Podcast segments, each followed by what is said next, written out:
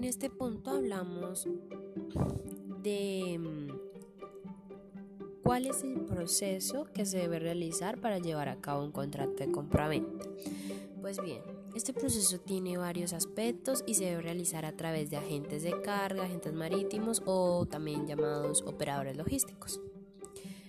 Como puntos principales, tiene un proceso de, en el que ocupa la referencia de otros usuarios, el cubrimiento con oficinas propias o que se cuente con representantes en el exterior, volumen de ventas y estabilidad financiera, especialidad de sus operaciones internacionales, sistemas de información y seguimiento de carga.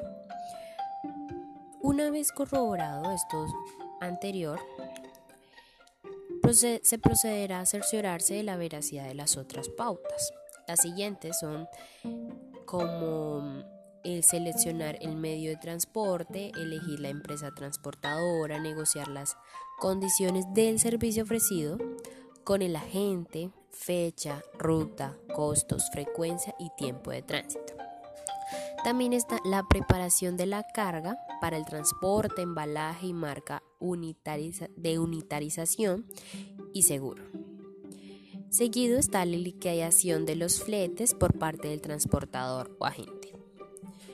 Eh, también diligenciar del documento en forma preliminar.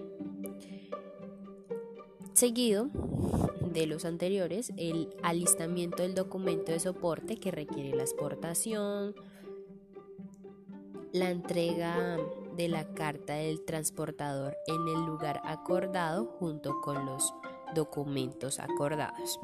Y por último, el pago de fletes.